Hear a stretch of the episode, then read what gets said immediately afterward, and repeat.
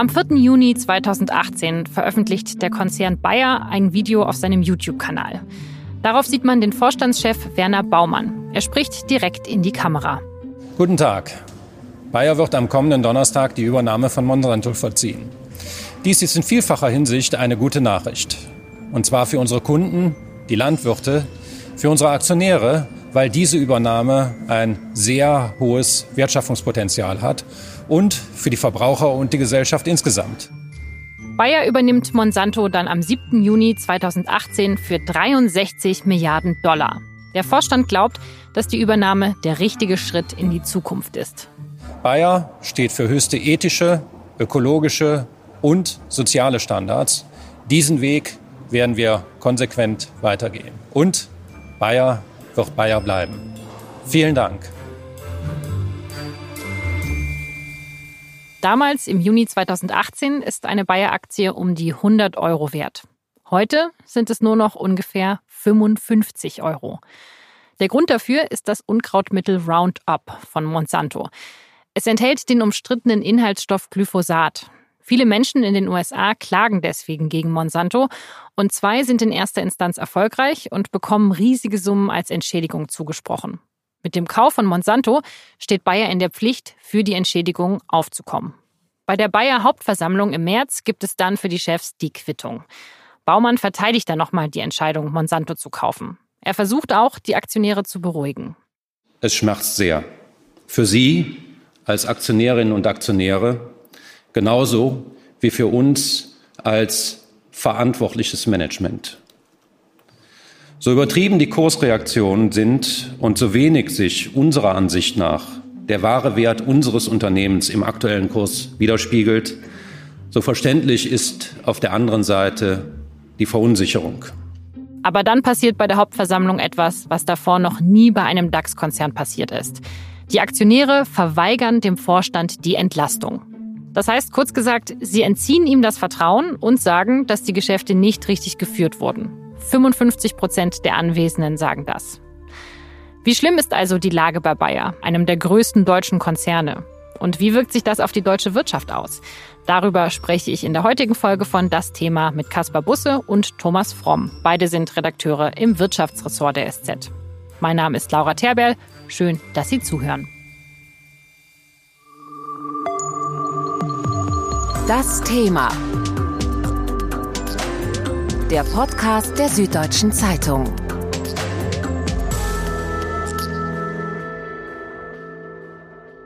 Thomas, erstmal an dich die Frage, hat dich das überrascht, dass der Bayer-Vorstand nicht entlastet wurde?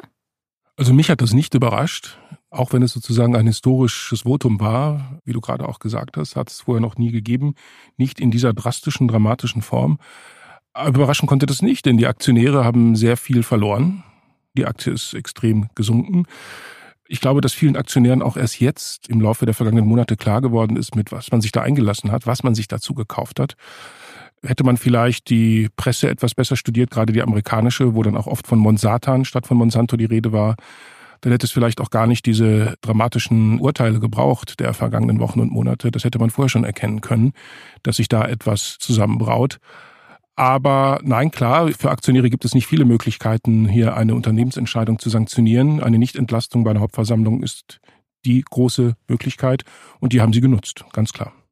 Was überraschend ist, sind die Folgen, nämlich dass bisher gar nichts passiert ist. Der Vorstand wurde nicht entlastet auf der Hauptversammlung. Der Aufsichtsrat wurde mit einer sehr schwachen Quote entlastet. In der Folge ist nichts passiert. Im Gegenteil, der Aufsichtsrat hat sich weiter voll hinter den Vorstand gestellt und alle, die Aktionäre und die Öffentlichkeit warten nun darauf, was weiter passiert. Man muss vielleicht auch dazu sagen, dass Aufsichtsrat und Vorstand hier so eine Art Schicksalsgemeinschaft bilden. Denn die Entscheidung vom vergangenen Jahr, Monsanto zu kaufen, wurde ja im Grunde vom Aufsichtsrat gedeckt. Das heißt, ich kann als Vorstand ja nicht hingehen und einfach so einen 63 Milliarden Dollar Deal inszenieren und durchziehen, wenn nicht der Aufsichtsrat hinter mir steht. Also der Aufsichtsrat schützt den Vorstand, weil er sonst selber in Gefahr wäre und es passiert absolut gar nichts. Die Konzernspitze versucht, diesen ganzen Skandal auszusitzen. Wie erfolgreich wird das denn sein, eurer Meinung nach? Das werden die nicht lange schaffen, meiner Meinung nach. Der Aktienkurs geht immer weiter nach unten. die Unruhe in der Öffentlichkeit steigt und wie das nun mal so ist, wenn ein Unternehmen angeschlagen ist, wenn es in großen Problemen ist, kommen immer neue Probleme, kommen auch immer neue Menschen, die Klagen haben. Es gibt inzwischen ungefähr 14.000 oder sogar mehr Klagen gegen Bayer, vor allen Dingen aus den USA, wo das einfach ist, gegen ein Unternehmen zu klagen. Nun aber auch in Australien.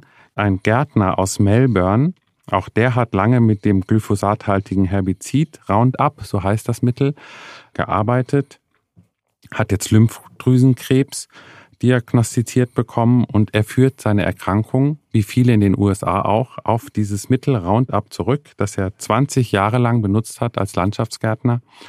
Das Problem wird immer größer, deswegen Nichts tun ist hier keine Option. Ja, man hört immer diese riesigen Summen, die als Entschädigung versprochen werden und man hört, wie der Aktienkurs runtergeht. Aber was für konkrete, direkte Auswirkungen hat das denn jetzt eigentlich auf, naja, auf den Konzern selber, auf das Tagesgeschäft?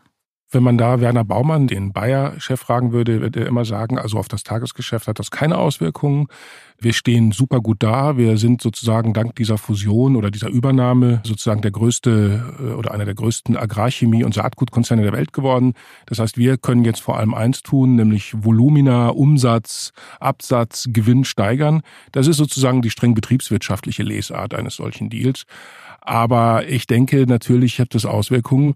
Je mehr Klagen es gibt, desto mehr wird der Aktienkurs leiden. Bayer hat bisher, denke ich, das war so der letzte Stand der Dinge, irgendwas zwischen 600 und 700 Millionen Euro zurückgestellt in der Bilanz. Das sind aber reine Prozesskosten. Ja, das heißt, nach unserem Verständnis ist es nicht so, dass man sich hier schon auf Milliarden äh, Schadensersatzzahlungen vorbereitet. Bilanziell kann man auch gar nicht, weil man weiß ja gar nicht, wie viel es am Ende sein werden. Also das ist ja reine Kaffeesatzleserei. Das heißt, je nachdem, wie viel das sein wird, könnte das den Konzern finanziell komplett zerbröseln. Das ist das eine. Das zweite ist, je mehr der Aktienkurs, je stärker er runtergeht, desto größer steigt die Gefahr, dass hier Finanzinvestoren diesen Konzern kapern. Der wird irgendwann sehr billig. Also es könnte, je nachdem, wie sich das auf der juristischen Seite weiterentwickelt, entwickelt, ein sogenannter Penny Stock werden, also mit anderen Worten, das Ding ist für umsonst zu haben. Und wenn die dann einsteigen, dann könnten die diesen Konzern filetieren, denn Bayer entspricht so ein bisschen auch dem Beuteschema gewisser Investoren. Der Bayer besteht ja aus mehreren Sparten, den Pharmaziebereich, wir haben diesen Saatgutmittelbereich und für Investoren ist es immer sehr attraktiv, so einen Mischkonzern aufzuspalten, weil die sagen dann, wenn wir das dann zerlegen und die einzelnen Teile dann verkaufen oder wieder an die Börse bringen, dann ist das natürlich mehr wert als die Summe sozusagen des jetzigen Konstrukts und die Gefahr steigt. Denn wenn Bayer eines Tages so gut wie, um, für, wie umsonst zu haben ist, dann sind die dabei. Was man nicht außer Acht lassen darf, sind auch das beschädigte Image von Bayer. Bayer war bis zuletzt ein großer deutscher Konzern, der weltweit aktiv war. Bayer macht Sachen wie Aspirin. Donald Trump sagt selber, er nimmt jeden Tag eine Aspirintablette. Das hat einen guten Ruf in aller Welt. Ja, ob das Und von Donald Trump den Ruf jetzt so positiv beeinflusst hat, sei mal dahingestellt. Aspirin wird rund um die Welt genommen, ist bekannt. Es gibt viele andere bekannte Medikamente von Bayer. Und dieser Fall, der überall in den Schlagzeilen ist, wird das Image von Bayern nachhaltig beschädigen und das wird irgendwann auch Auswirkungen auf alle anderen Sparten, auf den Absatz aller möglichen Produkte von Bayer haben. Also ich sehe das als große Gefahr. Es geht ja inzwischen so weit, dass die richtig militanten Kritiker von Monsanto und eben jetzt auch Bayer, dass die quasi sagen, schau her, Erst äh, sprüht ihr irgendwie die Krankheiten in die Welt mit eurem Roundup und danach bietet ihr uns dann die pharmazeutischen Produkte an, mit denen wir uns dann wieder heilen sollen. Also es gibt ja schon die ersten, die Verschwörungstheoretiker, die wittern da schon Zusammenhang. Den muss man gar nicht so sehen, aber de facto ist es natürlich so, dass ich auf der einen Seite eine Sparte habe, die sich auf die Fahne geschrieben hat, Menschen zu heilen und auf der anderen Seite eine Sparte habe, die im Ruf steht, Menschen schwer zu schädigen. Das Ganze muss man erstmal zusammenkriegen. Ich glaube, das ist nicht so einfach von der Logik her. Also der Konzern steckt in einer total schwierigen Abwärtsspirale und am Ende von dieser Spirale könnte entweder die Aufspaltung stehen, wenn Finanzinvestoren einsteigen oder der Konzern ist sowieso am Boden, weil er unglaublich hohe Entschädigungszahlungen leisten muss. Thomas, du hast ja auch den Vorstandschef, den Bayer-Chef getroffen. Also was sagt der denn? Ist der jetzt so, Mist, da habe ich jetzt wohl was verbockt, mal gucken, wie wir da wieder rauskommen? Wie, wie hast du ihn wahrgenommen?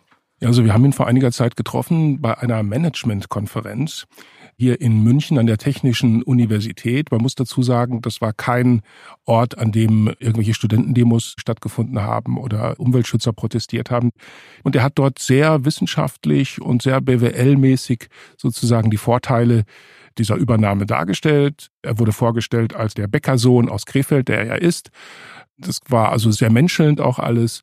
Und er selbst hat sich da sozusagen durch seine PowerPoint-Präsentation durchgeackert. Die Leute haben applaudiert. So, wie war er? Wir haben ihn danach gesprochen. Er wirkte unwahrscheinlich aufgeräumt. Wir haben dann gefragt, wie gehen Sie damit um? Und er hat tatsächlich wortwörtlich gesagt, ich bin mit mir im Reinen. Das heißt, er hat eigentlich, man kann in den Kopf nicht hineinschauen, wir wissen es nicht, aber so gibt er sich, er hat mit dem Ding abgeschlossen. Für ihn ist die Sache astrein, juristisch, wirtschaftlich, ökonomisch, strategisch in Ordnung. Wobei man auch sagen muss, der Vorstand ist in einer extrem komplizierten Lage. Die haben Monsanto gekauft für mehr als 60 Milliarden Dollar. Es war die größte Übernahme. Was sollen sie jetzt machen? Sie können es nicht wieder loswerden. Die Risiken sind nun auf ihrer Seite. Es gibt im Moment kaum einen Ausweg aus dieser Lage. Wir haben ihn gefragt, belastet Sie das auch persönlich? Er sagt, ja, also natürlich belastet ihn das, wenn er Menschen sieht im Gerichtssaal, die schwer krebskrank sind. Aber, und ich glaube, das ist sein Punkt, er sieht da keinen Zusammenhang. Er sagt, die, die Gutachten und die Studien sind auf unserer Seite. Sie hätten die alle studiert. Und äh, er hat tatsächlich wortwörtlich gesagt, ich bin mit mir im Reinen.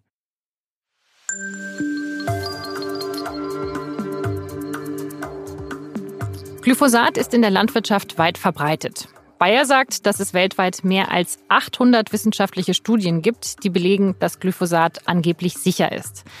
Auch die Behörden haben den Wirkstoff geprüft und genehmigt, auch das US-Umweltamt. Aber die internationale Krebsforschungsagentur der WHO, die hat Glyphosat schon 2015 als wahrscheinlich krebserregend für Menschen eingestuft. Vor allem Bauern machen den Wirkstoff Glyphosat für ihre Krebserkrankung verantwortlich. Und in den USA gibt es bis jetzt ungefähr 14.000 Klagen gegen Monsanto deswegen. Bayer verliert einige der Verfahren in erster Instanz. Ein Ehepaar bekommt in Kalifornien zum Beispiel 2 Milliarden Dollar Schadensersatz zugesprochen. Beide hatten den Unkrautvernichter Roundup 35 Jahre lang verwendet und beide sind an Krebs erkrankt. Hier ist die Ehefrau bei einer Pressekonferenz nach der Urteilsverkündung. We've been fighting cancer for nine years now, longer than me, and it was caused by Roundup. Um, it's changed our lives forever. Uh, we can't do the things that we used to be able to do, and we really resent Monsanto for that fact. Alle Verfahren beizulegen könnte noch deutlich teurer werden. Aber Werner Baumann steht auch jetzt noch hinter Glyphosat und der Übernahme von Monsanto. Wir sind ebenso wie die Regulierungsbehörden von der Sicherheit von Glyphosat überzeugt und werden selbstverständlich das Produkt weiterhin entschieden verteidigen.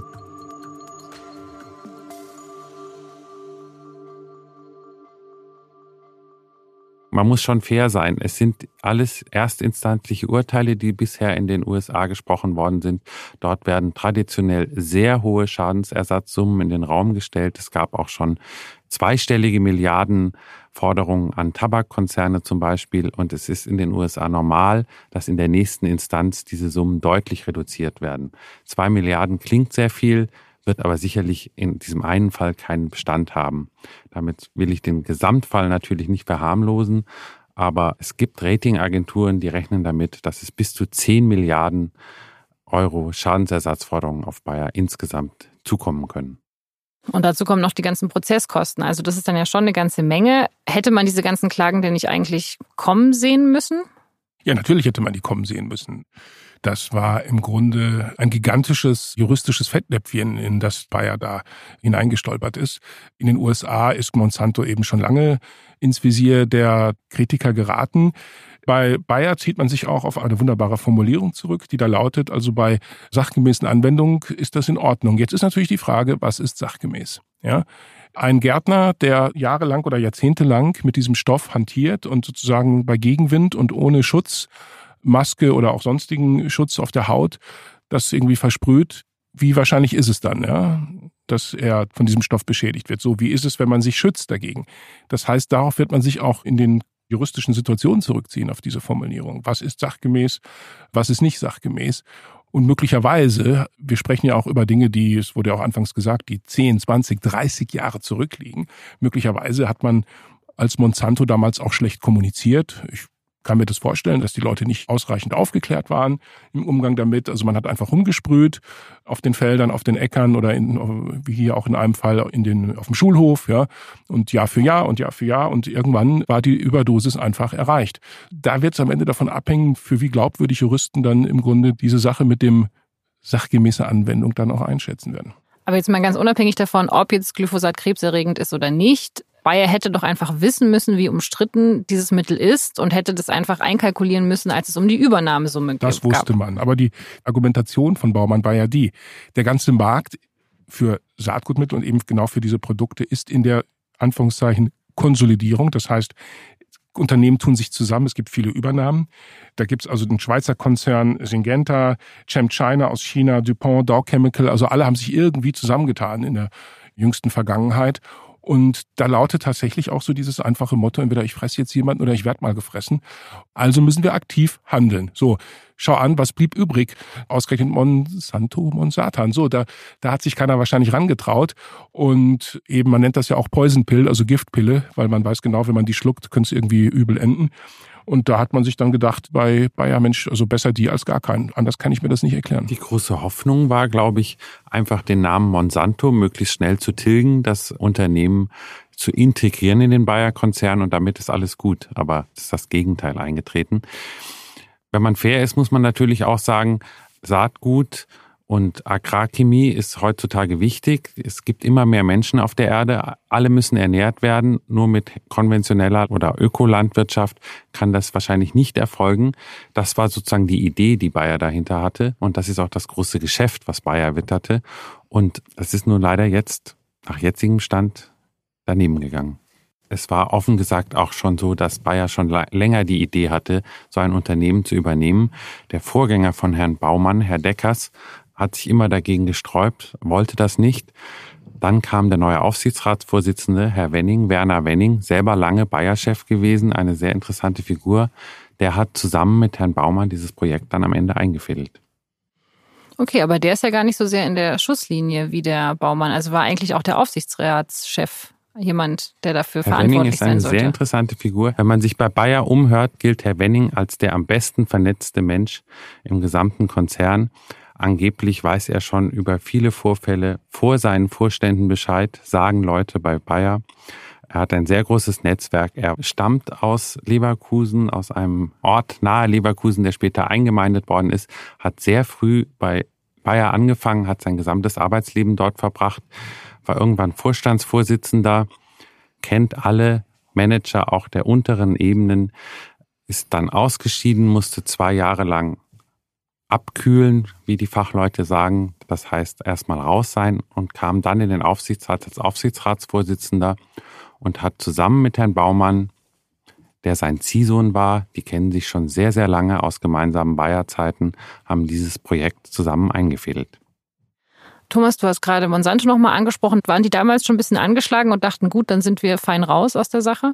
Nein, man ist da selbstbewusst in diese Verhandlung gegangen. Da wurde ja auch sehr viel über den Preis verhandelt, gefeilscht, wie das in solchen Situationen ja üblich ist. Also man hat da nicht den Eindruck erweckt, dass man jetzt sozusagen eine, eine marode Firma, die im Grunde kurz davor steht, irgendwie in juristischen Querelen zu ersticken.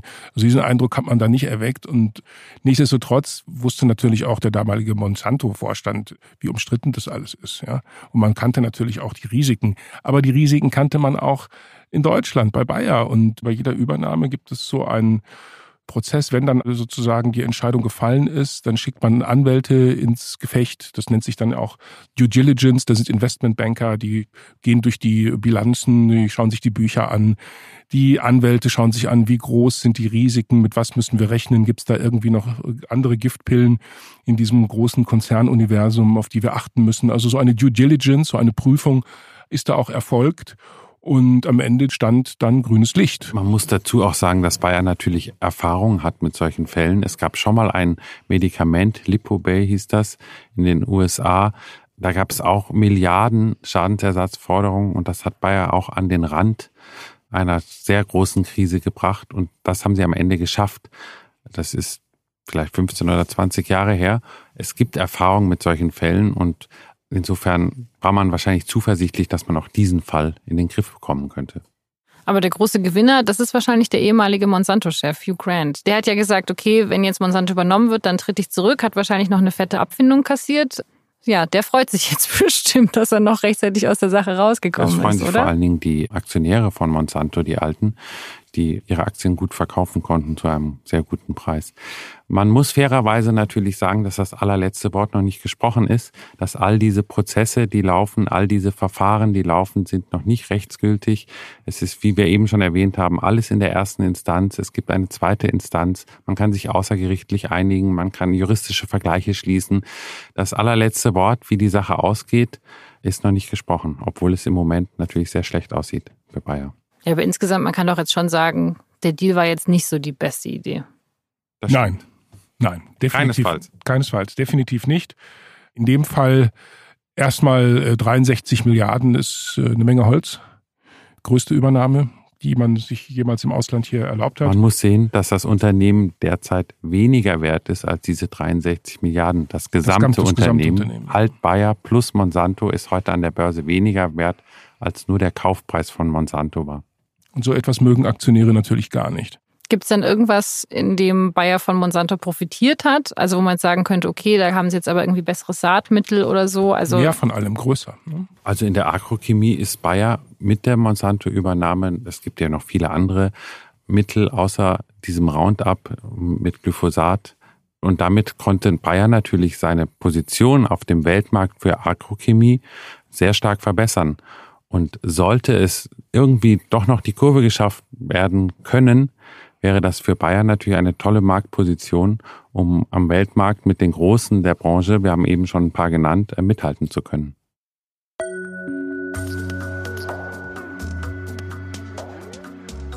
Bayer ist nicht das einzige traditionsreiche deutsche Unternehmen, das in der Krise steckt. Bei der Deutschen Bank sind die Fusionsverhandlungen mit der Commerzbank gescheitert. Die Aktie ist auf Sinkflug. Der Chef der Bank, der hat sogar schon die Ziele für 2019 runterkorrigiert. Auch dem Stahlhersteller ThyssenKrupp geht es nicht gut. Volkswagen versucht sich nach dem Dieselskandal neu zu erfinden und bei Daimler, da läuft's auch nicht viel besser. Alle diese Konzerne sind Traditionsunternehmen. Sie standen lange für die sogenannte Deutschland AG, also für ein Netz starker Konzerne, die auch untereinander enge Beziehungen haben. Was passiert, wenn diese Deutschland AG den Bach runtergeht?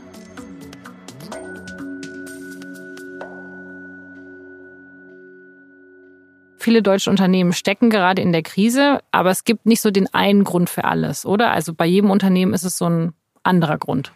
Jedes Unternehmen hat seine individuellen Probleme. Wir haben eben lange über Bayer gesprochen, die sich mit einer Übernahme völlig verkalkuliert haben. Es gibt die Deutsche Bank, die in der Finanzkrise Probleme hatte und auch danach nie ein neues Geschäftsmodell finden konnte.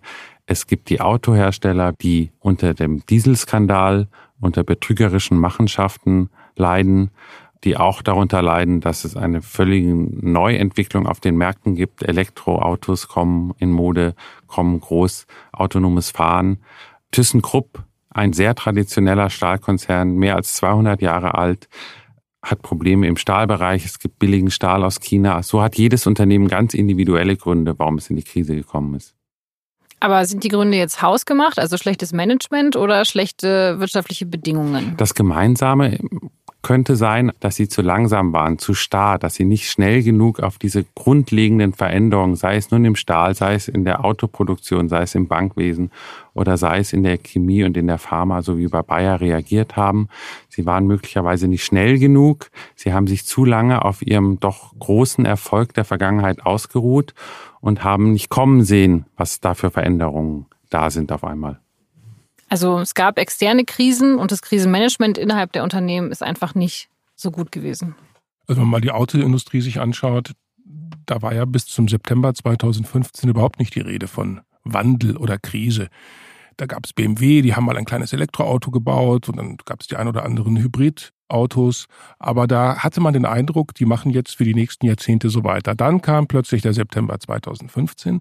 Das waren die Tage, in denen in den USA aufflog, dass VW im großen Stil bei den Abgasmessungen betrügt von Dieselautos. So, das war der Auslöser im Grunde, das Momentum. Alles kam dann danach, ja, wo man sich dann gefragt hat, geht das immer so weiter? So, dann musste man notwendigerweise, es gab Managementwechsel. Es war eine Menge los bei VW. Das Ganze schwappte dann ja auch rüber zu Daimler und zu anderen Konzernen, übrigens nicht nur deutschen Autokonzernen, durchaus auch anderen Autokonzernen. So, und dann plötzlich kam diese große Debatte, müssten wir uns nicht eigentlich verändern? Das war zu spät. Zu der Zeit haben andere, wie zum Beispiel der kalifornische Elektroautobauer Tesla, Klammer auf, verdient kein Geld damit, Klammer zu. Also es leider kein Erfolgsmodell, auch wenn es so aussieht, zumindest momentan nicht wirklich, waren da aber schon längst irgendwie tonangebend. So, und jetzt muss alles sehr schnell gehen. Und jetzt sitzen natürlich die Autohersteller in einer ganz problematischen Falle, Situation. Sie hatten sich eigentlich daran gewöhnt, dass sie das viele Geld, diese Milliarden, die sie in jedem Jahr an Gewinn machen, im Grunde mit großen spritfressenden Dieselautos verdienen. So, das wird in Zukunft nicht mehr möglich sein. Das heißt, sie werden wohl oder übel damit rechnen müssen, dass erstmal die Gewinne zurückgehen. Gleichzeitig aber brauchen sie Milliarden jetzt, um in die neuen Technologien zu investieren, eben Elektroautos, eben autonomes Fahren. Und das alles jetzt sozusagen in einem zeitlich eher überschaubaren Rahmen muss das jetzt stattfinden. Und das, ja, ich würde das jetzt noch nicht Krise nennen, aber es ist verdammt sportlich und könnte den einen oder anderen auch noch ziemlich schwer aus der Spur bringen. Dazu kommt natürlich, dass sich die Rahmenbedingungen plötzlich ganz schnell verändern. Die Digitalisierung ist da. Es gibt riesen Digitalkonzerne in den USA wie Google, Amazon, Facebook, die deutlich größer sind und vor allen Dingen an den Börsen deutlich mehr wert sind als die deutschen Unternehmen. Das bringt ihnen eine zusätzliche Macht. Das bringt ihnen auch die Möglichkeit, Unternehmen zu kaufen. Das bringt ihnen die Möglichkeit, viel zu investieren. Dazu kommt eine Weltwirtschaft, die langsam nach unten geht. Wir hatten zehn Jahre, wo es nur bergauf ging. Nun deuten sich die Anzeichen, dass es möglicherweise demnächst nach unten gehen könnte, dass es weltwirtschaftliche Probleme gibt. Auch das trifft natürlich deutsche Hersteller, sei es von Auto, sei es von Maschinen, sei es von Pharmaprodukten. Und das Dritte ist die großen internationalen Handelsauseinandersetzungen zwischen den USA, Donald Trump und China es geht um die plötzliche Einführung von Zöllen, es geht um Handelshemmnisse. Jeder versucht, sich selbst am besten darzustellen. Und auch das trifft natürlich die deutsche Wirtschaft, die deutschen Traditionskonzerne, die sehr stark exportorientiert sind, ihre Produkte in alle Welt verkauft haben.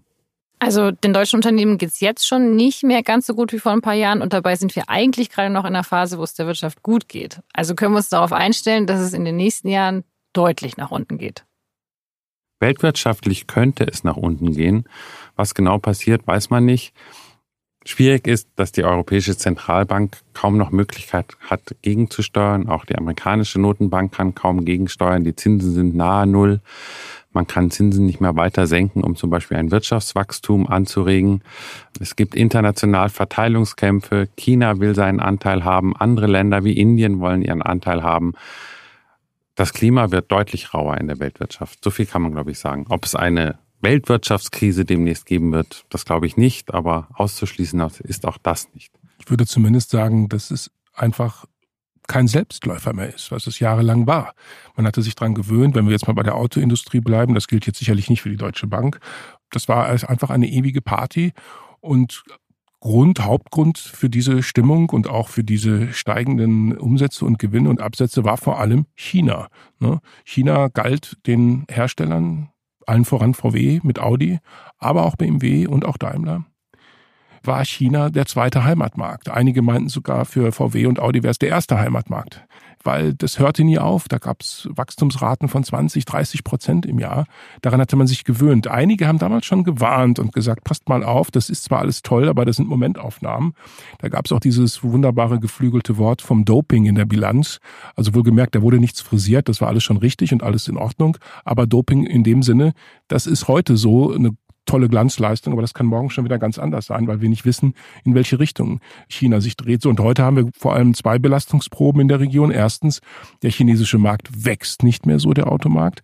Und zweitens eben das, was der Kollege gerade sagte, diese Handelsauseinandersetzungen sorgen natürlich auch für eine mordsmäßige Unsicherheit in dem ganzen Betrieb. Und die Automobilindustrie hat überall in der Welt Produktionsstätten, verschiebt auch Komponenten und Zulieferteile kreuz und quer über den Globus. Und da kann man sich vorstellen, dass diese ganzen Zolldebatten, die gerade auch zwischen beispielsweise den USA und China ja inzwischen ja zu einem Handelskrieg sich ausgeweitet haben, dass das natürlich für diese ganze Branche, die ja eigentlich davon lebt, dass alles global abgewickelt wird, das ist natürlich auch wieder pures Gift. Ähm, wie ist denn grundsätzlich die Verantwortung der Politik jetzt auch in Deutschland? Wir hatten ja vor kurzem auch den Tag der deutschen Industrie. Da gab es ja auch schon den Vorwurf an Angela Merkel und ihre Wirtschaftspolitik, dass die der Industrie geschadet habe. Ist das jetzt so eine willkommene Ausrede oder haben die da auch einen Punkt getroffen? Aus meiner Sicht haben sie schon einen Punkt getroffen, weil Deutschland investiert zu wenig in die Infrastruktur. Stichpunkt zum Beispiel Telekommunikation, Mobilfunknetze, aber auch Straßennetz. Deutschland muss, glaube ich, mehr tun, um up-to-date zu sein, um seine Infrastruktur in Schuss zu haben, um damit auch eine gute Basis für Unternehmen zu bieten, die in Deutschland, aber vor allen Dingen weltweit ihre Produkte verkaufen wollen. Und bevor wir jetzt alle hier in die große Depression verfallen, gibt es natürlich auch viele deutsche Konzerne und Unternehmen, die gut dastehen und die es geschafft haben, zumindest bislang, und die auch weltweit eine gute Position haben. Um ein paar Beispiele zu nennen, SAP zum Beispiel ist das einzige Softwareunternehmen von Weltrang mit Sitz in Europa, was überall an viele Unternehmen weltweit seine Produkte und seine Software verkauft. Die deutsche Lufthansa hat aus einer Krise herausgefunden, gehört zu den größten Fluglinien der Welt und fliegt jetzt wieder mit Gewinn. Airbus zum Beispiel, einer der beiden ganz großen Flugzeugbauer der Welt, zusammen mit Boeing, hat eine gute Marktposition, hat auch Absatzmärkte überall auf der Welt. Ein Unternehmen, über das wir noch gar nicht gesprochen haben, Siemens, ist zwar immer wieder in den Schlagzeilen, weil der Siemens-Chef Joe Keser den Konzern mehr als reformiert, er stellt ihn auf den Kopf, er gliedert immer mehr aus, bringt Sparten an die Börse, gibt Sparten in Gemeinschaftsunternehmen, beispielsweise Gamesa, die alte Windenergietochter hat er nach Spanien gegeben behält aber immer noch Anteile daran. Also das ist ein sehr umstrittenes Portfolio-Management. Also wie gehe ich quasi mit meinen einzelnen Geschäftsbereichen um? Will ich die absolute Kontrolle darüber? Behalte ich die im Konzern? Oder eben nicht. Käser sagt, das muss sein, eben einfach um flexibler zu sein, um auch flexibler auf Marktveränderungen zu reagieren. Aber ein Krisenkonzern ist Siemens sicherlich nicht. Im Gegenteil. Also Siemens geht es nach wie vor, glaube ich, kann man sagen, äh, ziemlich gut. Aber jetzt nun wird die Zukunft dann zeigen, ob diese Strategie dann aufgeht. Ne? Und auch in der Finanzindustrie ist einiges möglich, weil wir viel über die Deutsche Bank und man könnte auch über die Commerzbank äh, sprechen, denen es sehr schlecht geht, die weltweit ja in der Bedeutungslosigkeit inzwischen versunken sind. Auf der anderen Seite gibt es die Allianz und die Munich Re, den größten Rückversicherer der Welt, die beide sehr solide dastehen, die beide zu den größten Versicherern der Welt gehören und auch sehr erfolgreich wirtschaften, also auch in der Finanzindustrie. Können Deutsche erfolgreich sein. Also was machen die Unternehmen richtig, was die anderen Unternehmen falsch gemacht haben? Die sind möglicherweise schneller gewesen und auch radikaler, haben ihr Geschäftsmodell umgestellt und haben sich den weltweiten Gegebenheiten vielleicht schneller angepasst als andere. Und haben sie vielleicht auch das bessere Führungspersonal? Lässt es sich auch darauf zurückführen? Also das Beispiel SAP zeigt, würde ich sagen, ja. Da kommen, glaube ich, zwei Faktoren zusammen. Erstens, man hat das richtige Führungspersonal und zweitens, man ist eh schon in einer Branche unterwegs, in der man weiß, wie man sich aufstellen muss.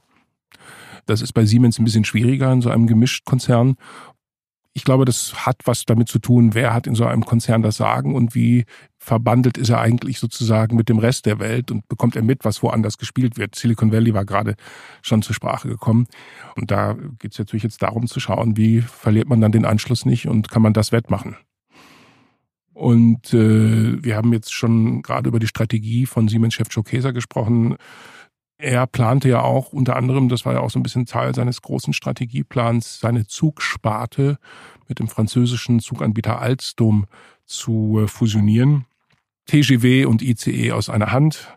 Kann sich jeder was darunter vorstellen, was das dann bedeutet. Das ist leider aber dann an der EU-Kommission an der Wettbewerbsbehörde gescheitert, weil die sagen, das würde dann doch den Wettbewerb in Europa verzerren. Und ich glaube, da muss man sich dann fragen, klar, rein nach dem Buchstaben des europäischen Wettbewerbsgesetzes war es wahrscheinlich die richtige Entscheidung, aber ist die Frage, ist dieses Wettbewerbsrecht überhaupt noch zukunftsfähig? Nicht? Oder muss man das nicht überarbeiten? Denn was nützt uns der schönste Wettbewerb innerhalb Europas, wenn außerhalb Europas die Welt nach ganz anderen Regeln aufgerollt wird und dann am Ende Europa unter die Räder kommt? Also ich glaube, da muss sich Europa neu aufstellen, auch was das betrifft. Wobei man aber, glaube ich, davor warnen muss, dass die Politik selber Fusionen anregen und initiieren sollte. Das muss immer von den Unternehmen kommen. Die Politik kann das meinetwegen wohlwollend begleiten oder neutral begleiten, was oft schon reichen würde. Die Politik sollte sich selber nicht als Unternehmer sehen und auf Fusionen drängen.